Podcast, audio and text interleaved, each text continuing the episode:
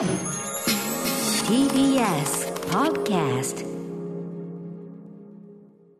さあ、ここからアドロックフューチャーパストです。この1週間でお送りしてきた情報や聞きどころをまとめて紹介して、ラジコのタイムフリー機能やスマートフォンアプリ、ラジオクラウド、そして Spotify、アンカー、Apple Podcast、Google Podcast など各配信プラットフォームのポッドキャストと組み合わせて新しいラジオの楽しみ方を提唱していきます。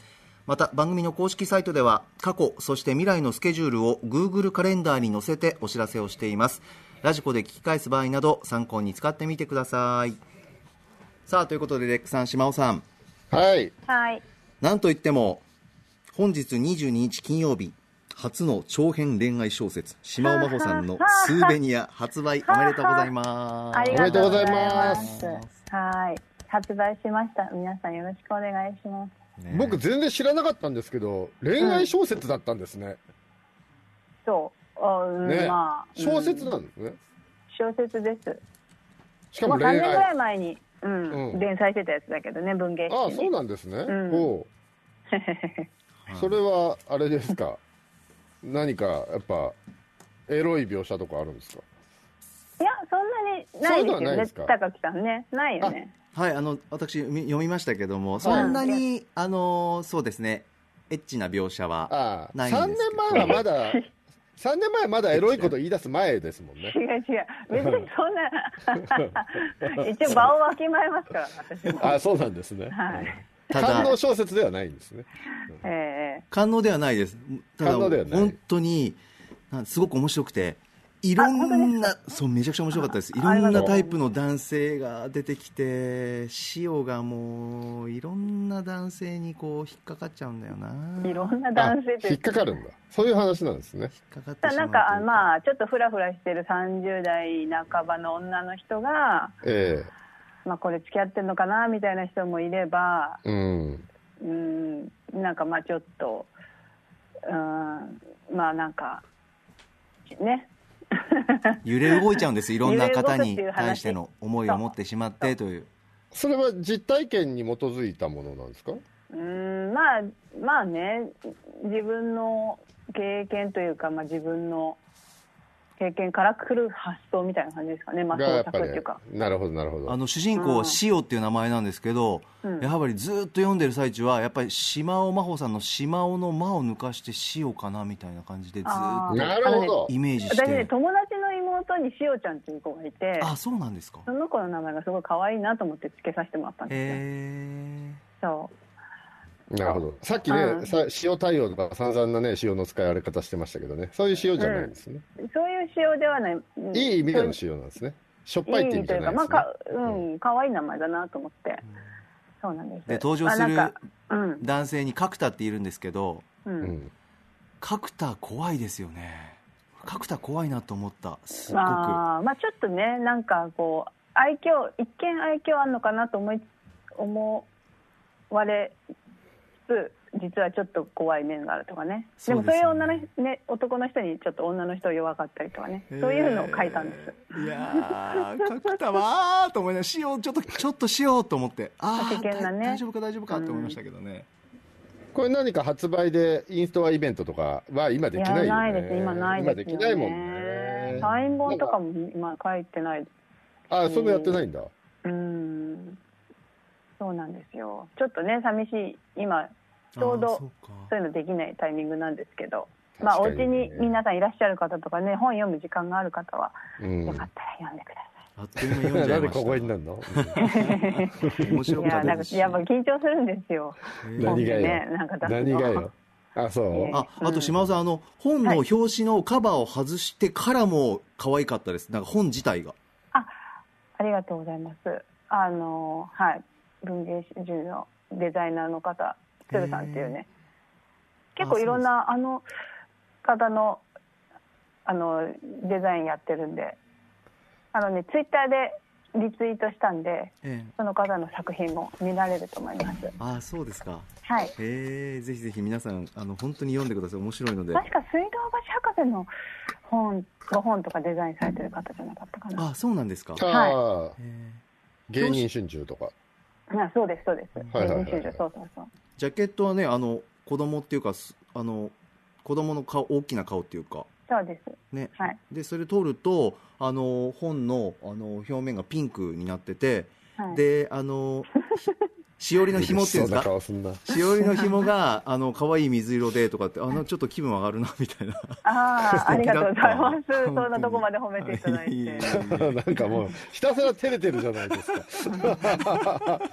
えー、島真帆さんの初の長編恋愛小説「スーベニア」ぜひ皆さんご覧くださいありがとうございます。さあそして、えー本編行く前にですね、えーさらに追加情報としまして Spotify では番組のアーカイブだけではなくオンエアした曲のリンクやここでしか聞けないオリジナルコンテンツアトロク放課後ポッドキャストを配信中すべてがまとまったプレイリストが便利でおすすめです。ではそろそろ始めてまいります。ここだけ聞けば1週間がわかるアトロクフューチャーパストパスト編。5月18日月曜日から本日金曜日の8時までこの番組のパストすなわち過去を振り返っていきます本日も各曜日のアナウンサーが振り返っています、えーまずは18日月曜日月曜パートナーの熊崎和人です。5月18日月曜日振り返っていきましょう。6時台前半のカルチャー最新レポートでは、新国立劇場で過去に上演した舞台が自宅で見られる配信サービス、巣ごもりシアターをご紹介しました。現在は海外でも評価されているという日本製のオペラ、シオン物語が配信されています。え私、オペラを実際行って鑑賞した経験がないので、まずこの巣ごもりシアターから入ってみたいなと思いました。6時半からのカルチャートークでは DVD やブルーレイに詳しい映画ライターの飯塚克美さんにおすすめの映画ソフトたっぷり7本紹介していただきました。スター・ウォーズ・スカイウォーカーの夜明け、アキラ 4K リマスター、ターミネーター・ニューフェイト、ジュマンジ・ネクストレベル、ジェミニマン、そしてアナと雪の女王2、そして6月5日から発売が開始されます。地獄の黙示録ファイナルカットという7作品でした。7時からのライブダイレクトは、ピアノ3ピースバンド、リュウ松山から、ピアノボーカルのリュウさんに弾き語りライブ音源を披露していただきました。8時からの特集コーナー、ビヨンドザカルチャーは、イラストレーター、エッセイスト、レポーターの島尾真帆さんによる月一お楽しみ企画、月刊島尾アワー。え先月に引き続きまして、番組内番組、TBS ラジオ島尾便、新緑の5月号をお送りしました。島尾さん、今まさにこの振り返り聞いていると思いますが、ありがとうございました。個人的にはこれ先月4月号に比べて、我々歌丸さんと私のツッコミが入ったというところが改善点だったということなんですが、もっと島尾さんの一人喋りをですね、聞いていたいという感じにさせてもらいました。面白かったですし、ぜひですね、島尾さん他の曜日ではなく、今度も月曜日で TBS ラジオ島尾便よろしくお願いします。最後に今週おすすめのグラビアアイドルとして紹介したのが長月みどりさんです。5月17日に20歳になりました。そして5月20日おとといにはファースト写真集「意外性」を発売しました。本当に普段からは想像できない意外性たっぷり。流し目が素敵。さらにはボディラインが綺麗。くびれがえげつないほど美しいんです。この写真集ぜひ皆さんチェックしてみてください。ラストアイドルで活躍している長月みどりさんです。最後 ASMR だな完全に、うん、なんかどんどんね、声が小さくなってきてますけ仕ど。は掛けてるなクマス、い。レクさん月曜日どうでした、はい、はい。えっと、まず、今の受けてたんですけど、はい。長月みどりさんって、この番組でもおなじみの吉田剛さんがね、ええ。ラストアイドルのオーディションで長月さんを落として炎上したんじゃなかったでしたっけ？あなんかそんなんありましたよね。ありましたっけ？なんかあ大炎上しませんでしたっけ、それで。ああそうですか。ああそうそうそうそうそうそうそうちょっと番組内でも確認しておきますが。へえそう。つながりというか。面白かったんですよ。ちょうどその僕、ラストアイドルって番組見てなくて、その頃。たええええ。えで、吉田剛ちゃんに会ったら、面白いから見た方がいいよって言われて、えええあの、僕、あの、牛蔵さん、電撃ネットワークと牛蔵さんも審査員で出てらっしゃってえは、あはあはあ。牛蔵さんが炎上してるから面白いよって言われて、緊張してるかもしれない。面白いよって言われて、見た、見た初回に吉田剛が炎上したっていう。あら そうなんですね。すね。ええそうそうそう。そう。ててなことがありましたね、ええ。はい。はい。そしてまあ、この日はやっぱり、えー、8時台、20時台なんですけど、まず、えまず20時台入る前に、ええ。この20時代が非常にね、えっと、R15 っていう、あの、お話がありましてね、R15 ということだったんですけど、今日振り返りをどこまで振り返るかですよね、だからね。ことの次第によっては今日の振り返りも R15 になりますよね。えっと、とにかく、えっと、ええその、月刊島尾アワーのメール来てるんですけど、まずメールいきますか？はい、じゃあメールから。はいはい。ラジオネーム、舞子さん。えー今週のハイライトはやはり、ラジオ島尾便、えー新緑の5月です。えー私は都内の大学で教員をしています。リモート授業が本格的に始まり、授業は事前に動画を制作し、学生に視聴してもらっています。いつも、なんでこんなことやってるんだ？対面の授業なら、ここで雑談でも挟んで和むのに、と、うじうじして動画を作り、確認しながら、この人は何様で英文学についてえ語っているのやら、と、羞恥心でいたたまれない気持ちでいっぱいになるのですが、月曜に島尾さんの放送を聞いて、私もこんなカンパケ放送ができたらどんなにいいだろう。開き直れ自分、目指せ島尾便と激しく感じ入りました。特にピエール藤巻さんのコーナーは前回とも違って 予想外の飛躍に度肝を抜かれました歌丸さんや熊崎さんもちょっととためらうそれをソフトな口調で淡々と語る島尾さんに BGM も相まって笑いだけではなく感動も止まりませんでしたまた元オリーブ少女としては島尾さんの「Be My Baby」歌唱もたまりませんでした。授業で作品の朗読を聞かせなくてはならず毎度いやいや録音していますが島尾さんの歌声を聞いて私も自分の好きを原動力に読むぞとやる気をいただけました。ありがとうございましたということでございます。まあ、メールの中では、メメールは R15 的なワードには触れずに済ませてますね。はい R15 どうなんですかね、これね。まず、でも、触れないわけにはいかないですよね、もうね。ね、まずね、テーマ、テーマが、セックスイズマーベラスってことでよろしいんですよね。はい。はい。セックスイズマーベラス。で、テーマが、神秘のベールに包まれた女性器ワギナ。行くんですね。じゃあもう今日 R15 で行くってことですね、金曜日もね。あ、はいまあまあまあね、そこまでにしときましょうか。ちょっとね、やっえぱ、そこまでもう、行ってるじゃん、今日。うん、あの、ちょっとね、あの、珍味が過ぎま、過ぎたなと思いましたね、ちょっとやって。いや、面白い、面白いんですよ。もちろん面白かったんですけどでもね、いいのよ、いいのよ。面白かったあのねです、いや、あのーここで私が反省して、あのえそんなことないですよっていうやり取りはもう本当リスナーの方々にとってはもう本当に不毛なの不毛なものを聞かせることになるのでやっぱりね反省というかまああの、うん、反省のみにのみ？振り返り？うん。いや、納得いのってみにした方がいいないんですかと思うと思う。納得いってないんですかうん、ちょっとあのなんて言うんだろうな。やっぱスポショイスポあのエキスポワッショイあたりからえちょっとやっぱり調子に乗りすぎたなっていうふうに思いました。そうですちょっとかはい。あのスポショイあたりからちょっと自分のなんていうかこう今日に乗ってしまってね。ええ。こうあの鍋の中身を変えずにぐらぐら煮すぎてえうん。もう珍味珍味の なんかこう連続でまた珍客このままだともう本当珍客と珍味。珍客がしか集まらない珍味の店になりそうなんでもうちょっとまたねあの去年のあの歌丸さんの誕生日とかハロウィンの頃とかねのことを思い出して。そんなに違いありましたっけ？あの何？このほら間口が箱版の形式を取ってるのが箱版の形式を取ってるのが自分では調子に乗ってる感があるって感じそうそうそうそう。だってやっぱさ、うん、でまたよれると立ち直らないんですよ。立ち直れないの。やっぱちょっとこう一回つまずいちゃうともうしどろもどろ。つまずいてない。つまずいてない。ですつまずいてるよ。だなんでそ何が気になるあのねじゃあよくない。このあのいじゃあよくやもちろん僕はい島尾さんが好きだからっていうのもありますけどうん。それは分かってる。分かってますね。ただだただそれを差し引いても なんでつまずいてない高木さんあのねうん。高木実はこの島尾便をあのやる前に高木さんにね改善点とかはんなんかアドバイスをくださいっていうふうに、はい。古川さんを経由して。構成作家のはい。はい。そしたらその高木さんの返事が。リクエストしましたよ僕はちゃんと。はい。あのねちょっとやっぱりなんて言うんだろう変態。変態じゃないでしょ。なんか部屋の部屋のさ間取りを教えてほしいとかなんかそん朝から 朝起きた時の声を取ってほしいとかそんなですよね。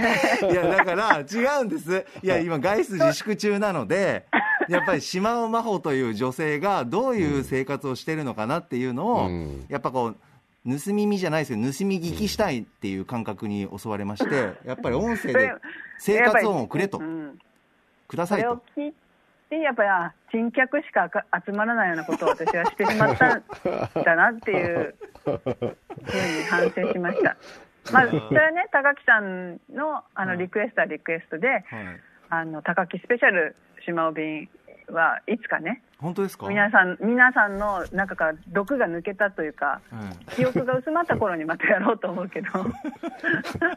とにかくねあの反省した。珍味が過ぎた。えそうなの？だってうん次回ちょっと聞くかなって思った人は次回次回まずあのちょっとチャンスを欲しくださいっていう先月の反省でだって今月やったわけじゃないですか。だからあのね完成度は上がってるわけでしょ？いやそれがまたなんか満足度っていうかだあーいやそれがおごりだったね。え、あ、あダメなんだ、今回うん、の。反省してます、なんか反省点改善しましたっつってやったつもりが、やっぱり煮詰めてた、煮詰めてる。これはダメなの、うん。水分が飛んで、ただ味が濃くなっただけでした。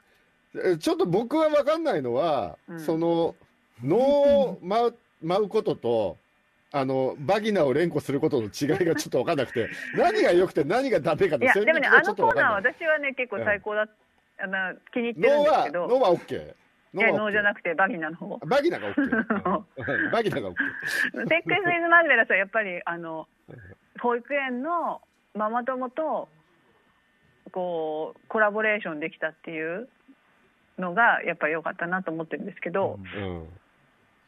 あとやっぱこう解放できた女性のあのせ 女性を自分 自分の女性性をね解放できたっていうのは、うんそのママ友と一緒に。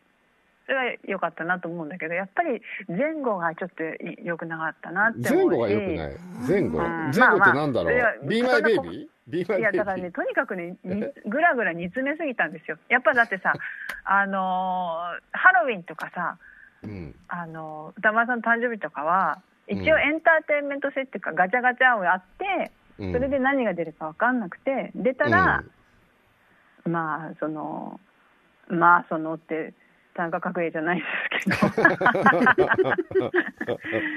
あ まあそのあのね。もしくは加藤ちゃんモノマネしたり、モノマネしたり、その能を舞ったりとか、ちょっとこうね、なかな なんでそんなきょとんとしてるんですか、すごいあ脇に汗かいてたんだけど、一応そういうのをいや脇映ってないからわかんない考えてたんだよ。でもやっぱパッケージにして、ちょっと自分、自分の自己表現をちょっとやっぱりしすぎたなって思った。やっぱだって初めて聞いた人は、いや、びっくりしちゃうもん。な、何これって。TBS ラジオだよ、だって。いやいやいやいや TBS だよ。いやでもそこはやっぱり月間ってついてるわけですからやっぱりでも月新しい間ならではのこ掴んでるよ、う、うん、うん新しいリいスナーや、絶対同じ掴んでるでしょ同じぐらいか、それ以上離れてるような気がする。だから本当に。だってさ、次のね、後で振り返りますけど、次の日の特集とかさ、すごく知的で、やっぱり、もう、その、一分一分に学びがあるじゃないですか。いや、私の会には学びはなくていいのかもしれないけど、それ別に学ぶ学びをね、これからやろうとは思ってないけど、うんなんかやっぱね、うん。でもあのでき昨日歌丸さんが放送でさ「あのできるかな」であったさうん。あの手紙の読むやつとかさ、ちゃんとそういう、ね、技術的なトライもしてるじゃない。あだから私あの「セックス・イズ・マーベラス」はすごく気に入ってるんですよ。その他のブロックがね。あのコーナーは、うん。ちょっと時間帯を間違えてましたけど、うん。うん、私はあれはあのでもあそこに力を注ぎすぎたっていうのもあるしとにかくバランスが悪い悪いし とにかくね珍味が過ぎた。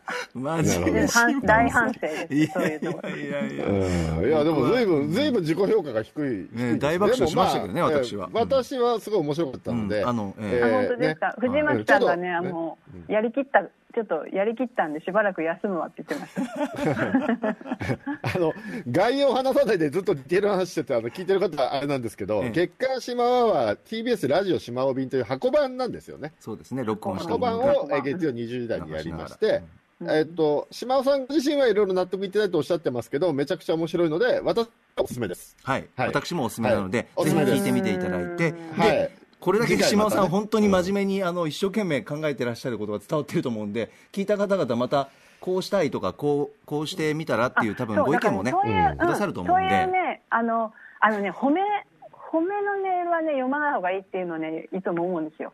私に私に関しては。やっぱりねねこうここをこうしたらっていうリスナーの方のえあのコーナーに行くときはもうちょっとジングルやってメリハリつけた方がいいんですが、うんうんうん。皆さんの知恵を集めて育てていきたいと思ってます。えそうですね。随時募集しております。あと、はい。ラジオしまおびに対するメールもあった方が励みになりますよね、でも。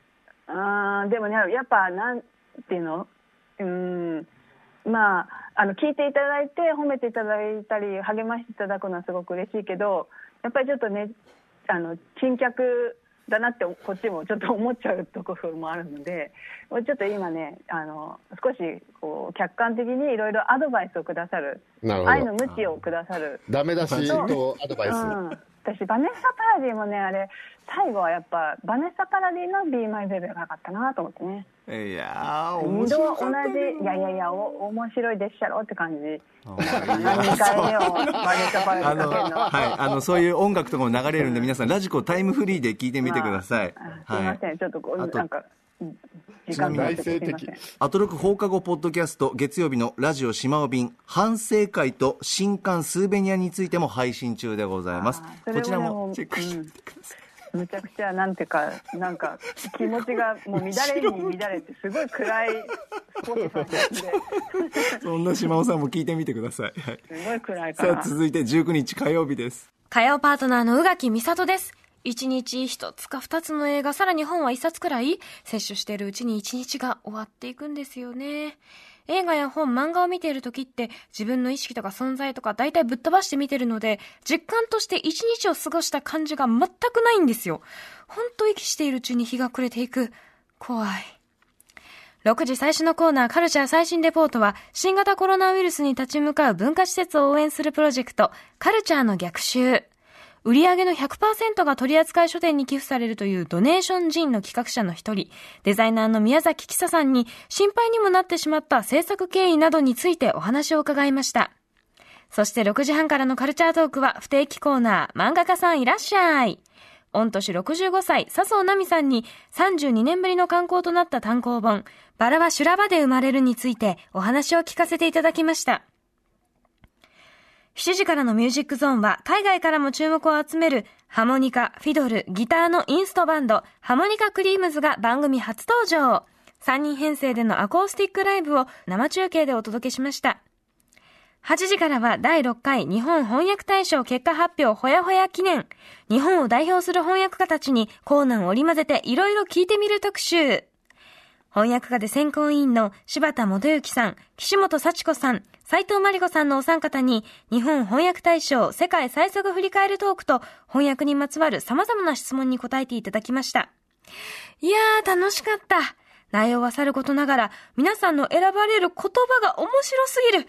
シャバの空気を感じながら仕事、コーヒーとチョコを片手に、いや、そんなやわなものじゃなく、砂糖をかじりながら作業。私もしてみよう。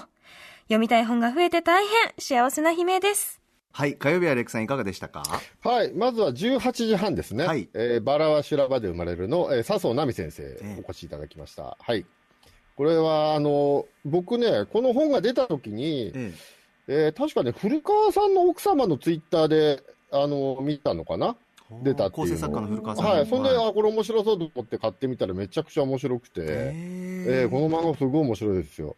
えっと、ね、特集でもおっしゃってましたけど、えー70年代の少女漫画黄金時代と呼ばれる時代にアシスタントとして、えーそうそうたる、えーメンツの先生方のアシスタントをしていたという笹生さんの、その、漫画家漫画ですね。漫画家漫画っていうのが10年ぐらい前に結構ね、たくさん流行ったんですけど、その中の一本っていう感じですかね。うんえー漫画家漫画僕基本全部好きなんですよ。もう、漫画家の先生が何を考えて漫画を描いて、どんな風に暮らしてたのかっていうのを読むの本当好きで、これもそのね、アシスタントがどのように漫画制作に関わったかっていうね、ドキュメントとしても面白いですし、これもう素晴らしい作品ですよ。そういうエピソーはいドポロリと出るだけで、このカルチャートークのブロック、本当に楽しかったですよね。いや、これめちゃくちゃ面白い漫画なんで、本当皆さんにお勧めですね。はいはい。なんかすごいキュートな方ですよね、サンドさんもねそうです。ね。そうですね。うんね、チャーミングなさ。そうなんか当時の一番最初にアシスタントしてたのが、三内鈴江先生っていうのもすごいんだけどね。三内静江先生。三内鈴江先生、ガラスの仮面ですね。ガラスの仮面の人。はい。へえ。のところから入って、まあその後いろんなところに広がっていくっていうね、お話なんですけど、面白いですよレ何飲んでんの？今、ちょっとグビッといきましたけど。あ、ビールですよ。あ そうなんだ。ビールをグビッと飲みながら。ええはい。でも、少女漫画家の人方って、怖い話好きな人とか、霊感ある人ってなんか多いイメージですよね。そうですね。あこの漫画の中でもね、それが結構描かれてますよね。あの、うん夜になると怖い話を眠気覚ましのためにするっていう。私、室山真由美さんがすごい霊感が強いっていうのが、やっぱすごいこう、なんか、時々夏になると、雑誌に書くんですよ。あの、室山さんあさりちゃんのああ。うん。が怖い話がむちゃくちゃ怖くて、た多分姉妹で、あの村山真由美さんって姉妹だったと思うんですけど、はい。姉妹で霊感があったんじゃないかな。ぴょんぴょんっていうね、雑誌、漫画雑誌読んでたんですけど、まあそれあ、の知らない。こととか思い出しました。えーあー漫画家の人って霊感やっぱ強いのかなと思ったりして。あじゃあ、それだけ生々しい話というか。うーん。また絵描けるから、なんか怖いんですよね、そこの。見たもの描けちゃうから。へこの間が怖い。ごめんなんかえ。リモートっぽいですね。いやいや、リモート感あるな。今止まったのかなと思って。最高ですよ、島尾さん。私が空気を凍らせ高ただけだ。止めただけだって。レグさん、火曜日は、えっと、ビヨンドザカルチャーもね、すごかったであすよね。ビヨンドカルチャー行く前に、ええっと、火曜日ね、ええー19時台の最後に、はいえー新概念提唱コーナー、予感っていうのがあるんですけ予感、ど、はい。その予感の後にですね、ええーリスナーの方からのメールでですね、えー今ちょっと話題になっている、幻冬者の編集者の方のセクハラ問題というのがありまして、触れてましたね。はい、それに関するメールに対してですね、えー宇垣総裁が一刀両断にされているところがね、非常にあの素晴らしかったですね。そうですね。あのね、割と各メディアスルーするのかなと思ったら、やっぱね、宇垣さんはそんなんね、もう全く関係ないですね。自分が正しいと思ったことをするっていうか、もう宇垣さんのこういうとこ大好き、僕。そこで最高なんで、ぜひ皆さん聞いてほしいですね。ー刀を抜くの早かったですね。スッとこう、スッとね、はいシュッと切って、もさっと収めて。そうそうそうそうそう。日本のようなクソラインって言ってましたね。そうですねね。当番組でもね、クソライン特集ってありましたけどね、まさにそういう内容でしたね。まさにそうですね。はい、はい、いや、あれ素晴らしいですよ。宇垣さんかっこいいなと思って。はい。さあ、それから、えっと、ビヨンドザカルチャーメールいただいてます。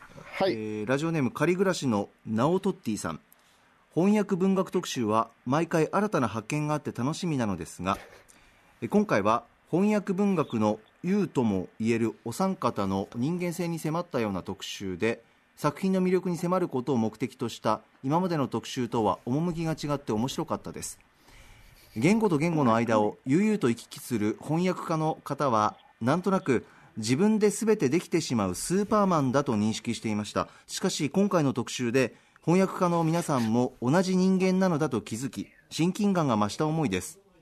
東大文学部卒のネットワークを生かし友達の友達までたどれば大体どの言語にも対応できるというお話も面白かったです。ということです。はい、えーこれね、あの、前回、前回確かあれですよね。お三方になんかアイドル的なことをやらせたんですよね。確かね。失礼極まりだというか。そうですねで、ありましたよ。はい で、また、えー翻訳大賞、翻訳大賞が決まった記念みたいな、まあ、体なんですけども、えあの、まず翻訳大賞で、げ前半はその翻訳大賞をどのような基準で決めるかとか、はいまあそういうお話です。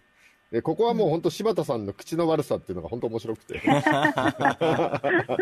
辛口言いますか毒舌とそうで言いますす。か、クソこのこんなクソみたいな原文にいい翻訳つけてもしょうがねえだろみたいなこと言ったりとか。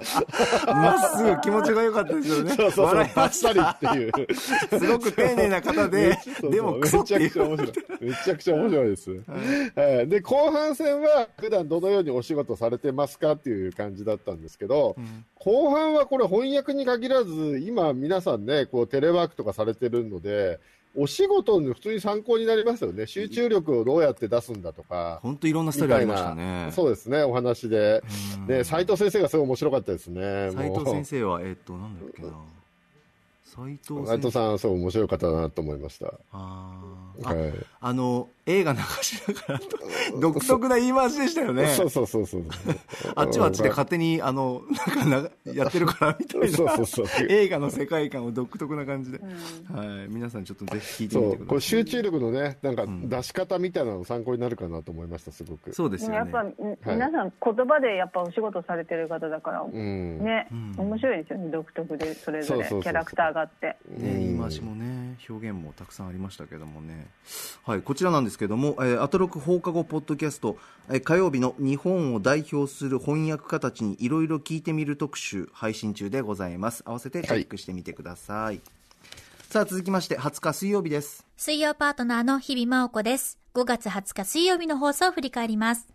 6時台前半のカルチャー最新レポートは、菓子研究家の福田里香先生に、要注目の蒸留所、水戸さやさんをご紹介いただきました。私も先日やっとの思いでこの水戸さやさんのお酒をゲットしたばかりだったんですが、この蒸留士の江口宏志さんは福田先生のご友人でもあり、伝説のセレクトブックストア、ユトレヒトの元代表でもいらっしゃるということで、出版の世界にいたからこそ発想ができるようなお酒、インクオンペーパーなどなど、もう本当に素敵なお酒がたくさんあるんです。もう興味津々、胸がときめきそして6時台後半のカルチャートークはフリーライターの黒沢由紀さんにゲームのバーチャル空間を利用したアーティストや美術館の試みなど注目トピックを紹介していただきました。まあ、こちらもすごい世界がもうすでに広く広く大きく大きく広がっています。映画レディープレイヤー1の世界はもう現実なんです。今後また特集コーナーでもしっかりお話伺いたいな。そして7時からのライブダイレクトは DJ オフィスラブこと DJ 白柳みつこさんが立ち上げたみつこの部屋からアベックアベックさんによる DJ プレイをお届けです。いやいや、ゲームだけではありません。こちらのライブダイレクトもまさに未来が始まっているわけです。このみつこの部屋はですね、リモートで音声卓まで操作ができるという時代がやってきました。来週もこのみつこの部屋からお届けしますよ。そして8時からの特集コーナービヨンドザカルチャーは、再解釈が進む韓国産シティポップニュートロ特集をお送りしました。プロデューサーでギタリストの長谷川洋平さんに、今、韓国産のシティポップを読み解く上でとっても重要なニュートロという概念について、その成り立ちから最新トレンドまで曲を紹介しながらいろいろと伺いました。紹介していただいた曲、昔のものももちろん、そして去年発表されたばかりの曲まで、すべてに良きが詰まっていて、もう私も歌丸さんも悶絶です。その曲たちは古くなくて新しい、新しいけど懐かしい、胸キュンが詰まった、詰まりまくった韓国ミュージックに虜です。はい水曜日アレックさんいかがでしたか？はい。まずは6時半カルチャートークですね。フリーライターの黒沢さんお越しいただきまして、えー今、そのゲームのね、バーチャル世界の中でライブが行われたりとか、えー美術館の美術品がダウンロードできたりするようになってるというね、お話でしたね。はい。ねで、動物の森の中で、えーニューヨークメトロポリタン美術館に所蔵している絵画をダウンロードできるようになってるとかね、おびっくり話でし。しましたたねえこれいいですよね。素敵。僕もちなみにあつ森ね、えー、トタケケさんというね、歌手がついに来まして、私の島に。はいで、トタケケライブを行ったらエンドロールが出まして、あ、一応エンドロールとかあるんだ、このゲームと思って。そう、一応終わって、まあその後また続くんですけど、えそれはエンドロールが出ました、えエンドロールっていうのは何かクリアっていうことなんですか？まあ一応のゴールなんじゃないですか。トタケケさんを島に招くのあが。そういうゴールがあるんだ、うんなんか前も一応さ、ばはい。動物の森トタケケが歌うとなんか、うん。あのクレジットみたいの出たから、あ、じゃあそうなんですね。そうそう。うん。トタケケさん動物の森の中ではスーパースターなんですね。もう、これこれが目的だったんだと思って、ちょっとびっくり。CD は持ってたんですけど、あんまりトタケケさんのことよく知らなくて、今までゲームやって CD たんで。持ってた。そう、動物の森の CD、トタケケさんの CD 出てんですよ。あトタケケミュージックみたいな、そうそうそうあとびっくりしたのはこのカルチャートーク内で僕知らなかったんですけど動物の森って自分で描いた絵をそのキャラクターの T シャツとかでそうそうそうそう。着させられるんですねそんなあそうそうそうそう。こともできるんですね。しかもそれを他の人にダウンロードで譲ることもできるんですよ、今。マイデザインマイデザインを。そう。んあーこれはすごいな数日前にポケモンのサトシのね、え。えー無印から、えーアドバンスジェネレーションから、ダイパから全部のサトシの衣装をアップロードしてる人いましたね、なんかね。ああそうですか、うん。いやーちょっとね、はい。フォートナイトも含めてぜひ聞いてみてください。はい。そして20時代ですね。はい。メレクさん。ール来てますかね。あメールはい来ております、はい。えーラジオネームアリンゴさん。今週は水曜日長谷川洋平さんによる韓国のシティポップ特集。面白く特集の中で流れていたシティポップのどれもが心地よいものばかりで最高に良かったですニュートロとはニューレトロから来ているという説明から音楽だけではなくてファッションから食べ物までニュートロ文化が韓国内で流行っているということを聞いてなんとなく日本とも通じる部分を感じました。特集では80年代後半から90年代前半のシティポップをニュートロとして扱っていましたが現在の若者が生まれていない時代の音楽を新しい文化として受け取っていてある世代には懐かしく聞こえるシティポップも若者にとっては新鮮な感覚であるということに世代によって受け取り方が様々で音楽の楽しさを感じましたということですはい。いや、でもこれ、ね、日本のシティポップとちょっとシティポップ感が違うってお話でしたね。ええ日本だとやっぱセブンティーズとかシュガーウェーブとかあの辺とか、あのソウルミュージックとか、えっと、あとは、まあ、若干フュージョン味があったりとかするような都会的な音楽なんですけど、もうちょっと 80s のキラキラ感みたいなのが強めなんですかね、うん韓国の方は。そうですねね、でもね、これでも本当、どれも曲素敵なんですけど、一体どこでどうすれば入手できるのかっていうのが知りたいっていうのが、まあ、いつも私は思うことですね。このコーナーに関しては。あ僕はシャザムでその都度聞かせてであ、そっか、シャダムで聞かせて、シャザムで聞入かせて。手方法がわかるってことそうですね、まあ、Spotify なり Apple Music とかいろんなところでこうもうダウンロードできるような。なんかサイトえでもでなんか番組のサイトでデータとかは出てないんですか、あの曲のラインナップはツイッターとかで出てるんですまあよね、ツイッターでは出てまます、が出てる。でも、 Spotify ないって言ってなかったっけ？確か。まあそのないやつもあるっていうことですよね、うん。アプリによってはというかサイトによってはというかね。なるほど。韓国まだね、あんまり、あんまりそっちにね、出してないっていう話でしたけど、これはダウンロード販売は結構やってるのかな？あこれあったりもしましたよ。ね素敵な曲いっぱいありましたね。あ、うんそうですか。ありましたありました。じゃあそれちょっと探してみようかな。はい本当素敵なす曲ばっかり。ごいキラキラしてましたね。ねえそうですよね。ねよかったなあのたくさん音楽流れますね。ラジコのタイムフリーでぜひ聴いてみてください。さあ続いては。韓国語を勉強してるって言ってましたね。検定受けるってね11月に。そうだ。いよいよ検定クマス受けるって言ってましたね、うん。ねえ、それはちょっと記号にしか見えないって言ってたけどね。4級大丈夫なんですかね、ちょっとまたね経過報告してほしいですね。うん。さあ続きまして21日木曜日です。リスナーの皆さん、高木さん、レックさん、島尾さん、こんばんは。リーサルーナポンことうなえりさです。それでは木曜日振り返ってまいります。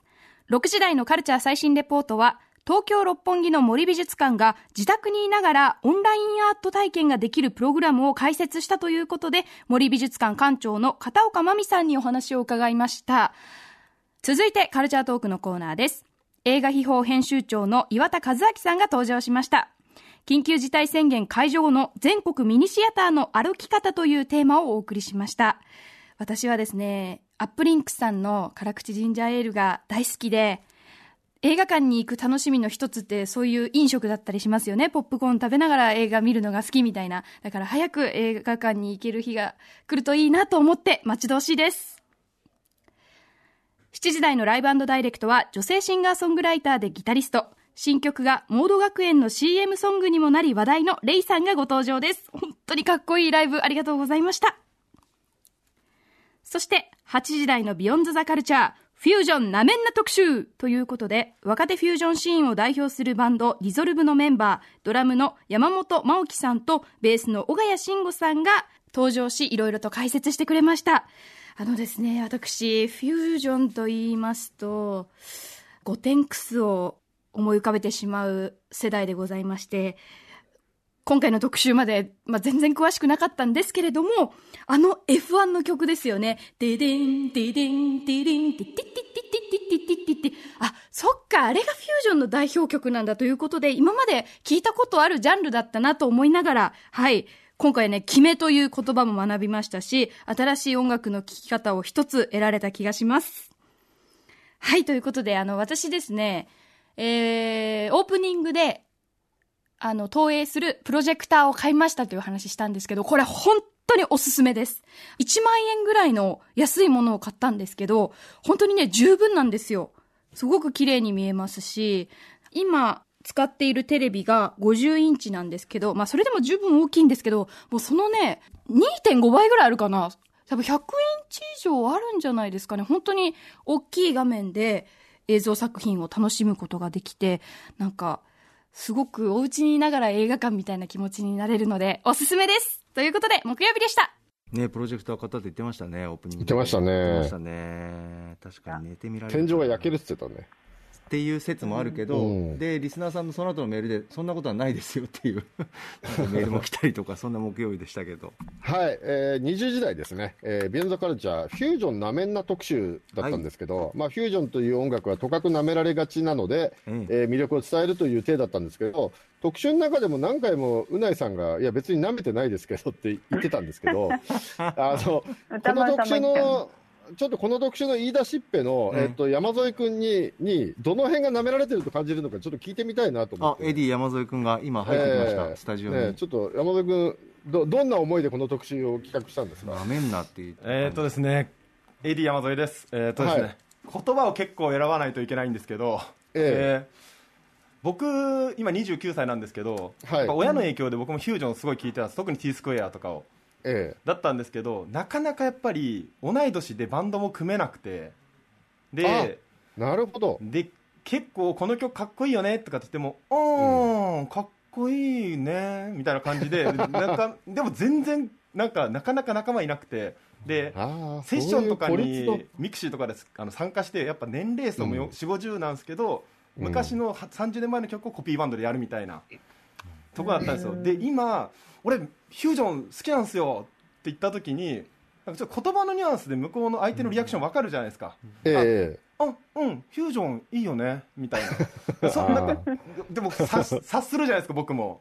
あれ？えなるほど。なんかあれなんかあんま自信持ってこれ言っちゃいけないのかな？とかあと今この曲出たよねみたいな話題ってなかなかフュージョンだと出てるんですけど、ええ。なんか周りにそういうの話す人もいなくて。確かに新曲は僕も知らないかも。昔の曲だったらって言って昔のファンの人も昔の曲は知ってるんですけどうん。今の曲ってじゃあこれかっこいいよねとかっていうのも分かんなかったし僕昔30年ぐらい前にあの流行ったバンドの今のバージョンとかもまあ借りて聞いたりとかするんですけどうん。なんかななんかなかなかそれも昔のオールドファンですら意外となんか話が分かんなかったりとかでそこにうんって思ってたんですけどこの特集で新しいのってこういうのをもうフュージョンなんだっていうのが逆に僕も勉強になったというか。なるほどね。でなかなかなんかやっぱ90年代にね、一回フュージョンって結構再評価あったんですよ。あそうそうです。僕も大好きなそうそうそう、はい。あの90年代にあの割とレアグルーヴの流れでフはい。ュージョン見直されたりして、うんうん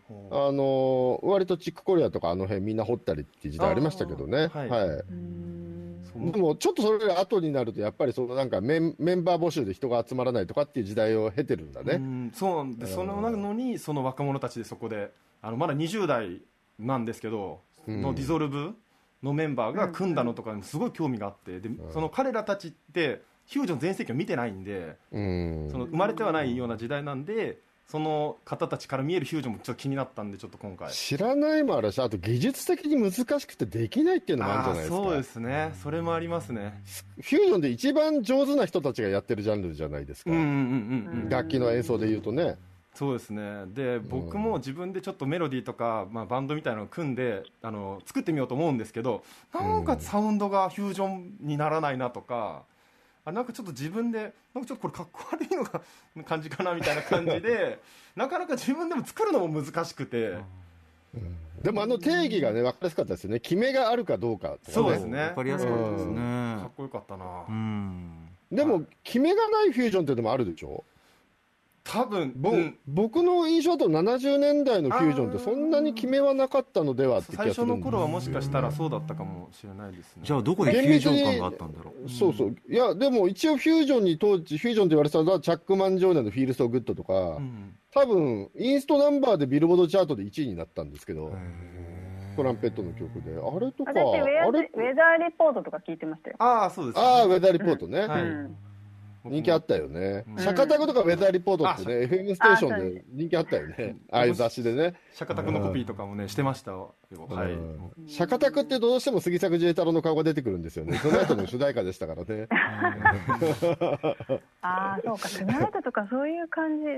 そうそうそうそう。あれ、そうだそろそろ締めろってなんか、なんかカンペ、カンペが出てますよ。伝わったかな。あっという間だけれどもね。はい、い。エディ山添君でした92年生まれとかですよね、ゲストの方、そのリゾートそうですね。の方たちとか、い、や90年生まれの人たちがこんなにしゃべ喋れるっていうか、なんか大人なんだって、妙に感心しちゃうんですけど、若い人がアトロクに出ると。ねそうですよね、うんあのいろんないやいや、セッ音楽がありますクスイズマーベラスも落ち着いて喋ってますよ。大丈夫ですよ。大丈夫ですよ。もう、いや、セックスイズマーベラス。落ち着いてましたよ、あれも。まあ、あれはね、本当に熟女、熟女のあれですからね、もう。計算部の戯れですから。さてフュージョン特集も含めてですね木曜日もラジコタイムフリーで音楽も含めて聞いてみてください以上ここまでパスト編でしたこの後は来週1週間のアトロクの予定まとめてお知らせしますでは来週1週間のアフターシックスジャンクションの予定です。まずは25日月曜日。6時半のカルチャートーク。覆面プロレスラースーパーササダンゴマシンさん登場。7時のライブはフォークロアサウンドで独自の世界を作り出すアーティスト角銅真音さん。8時はノーナリーブス西寺郷太さんによる洋楽スーパースター列伝新シリーズ 90s 編。初回に特集するのは伝説のロックスターレニー・クラビッツです。続いて26日火曜日6時半はお笑いコンビパンクブーブーの佐藤哲夫さん登場。おすすめのガンダムのプラモデルガンプラを紹介してもらいます。7時のライブ元ガリレオ・ガリレイのメンバーを中心に結成されたロックバンド BBHF8 時は映画の音声ガイドを通して映画の本質について考えてみる特集。